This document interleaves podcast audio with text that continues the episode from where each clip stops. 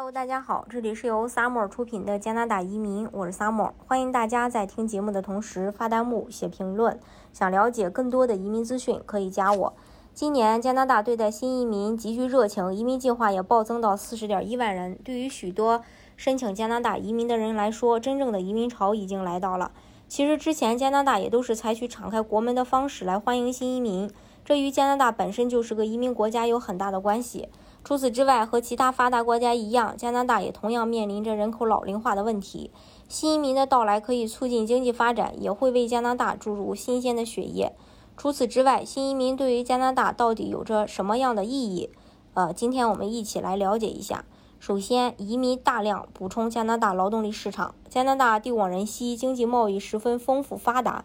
新移民抵达加拿大可以从事的行业有很多。尽管加拿大每年都在吸纳移民，但是劳动力市场仍然存在短缺。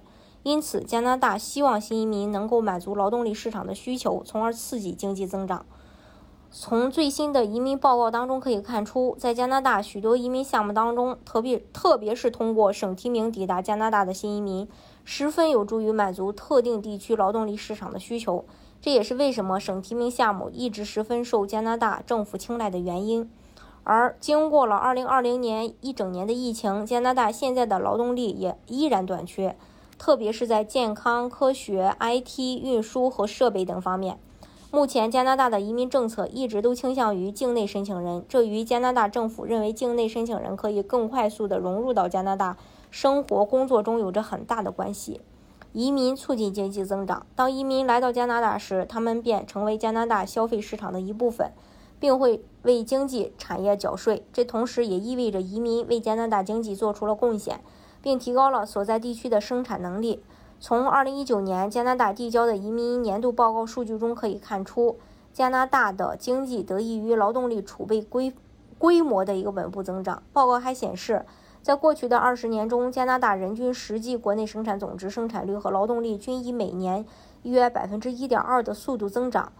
这同样离不开海外移民的推动。今年恢复劳动力市场的活动对于加拿大至关重要。由此可以判断出，对于紧缺职业申请人的邀请仍会持续增加，甚至延续到未来很久。加拿大人口老龄化问题日益严重，这些老一辈加拿大人对卫生保健系统的贡献会减弱，相应的，老一辈人对于卫生保健的需求会日渐增加，这也增加了加拿大整体的卫生保健费用。根据最新的调查报告显示，移民的到来将会对医疗体系有着积极的影响。